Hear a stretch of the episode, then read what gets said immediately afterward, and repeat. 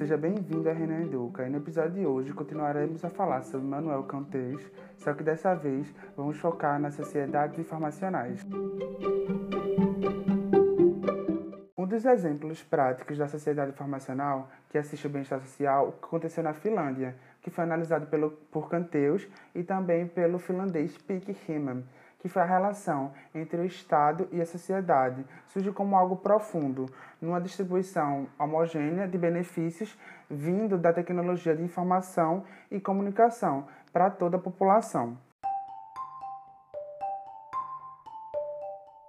A Finlândia é um ponto fora da curva, porque nas grandes potências socioeconômicas é, do mundo não acontece isso, porque a Finlândia já tem uma cidadania, tem uma cidadania consolidada e assim como o Estado tem a capacidade de compreender e promover nas relações privadas e públicas uma identidade que abrange todos os indivíduos e os seus grupos, caso que não acontece nas demais sociedades.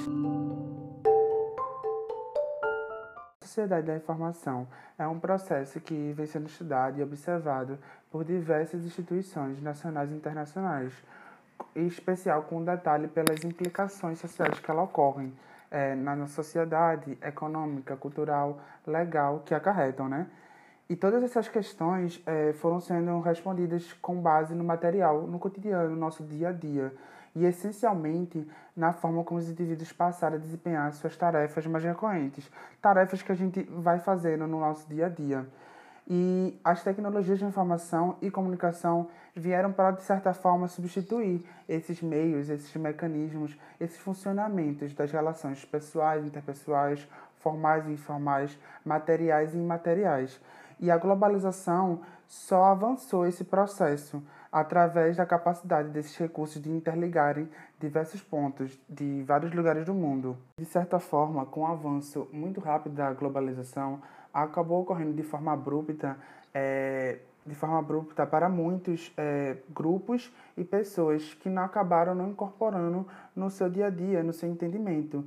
Por isso que é, e também que muitas é, proezas tecnologias desencadearam processos que descartaram vários setores populacionais.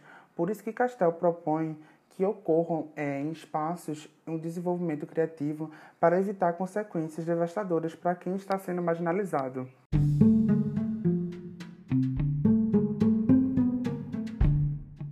Com isso, encerramos o nosso episódio de hoje. Espero que você continue comigo para o próximo episódio. Até mais!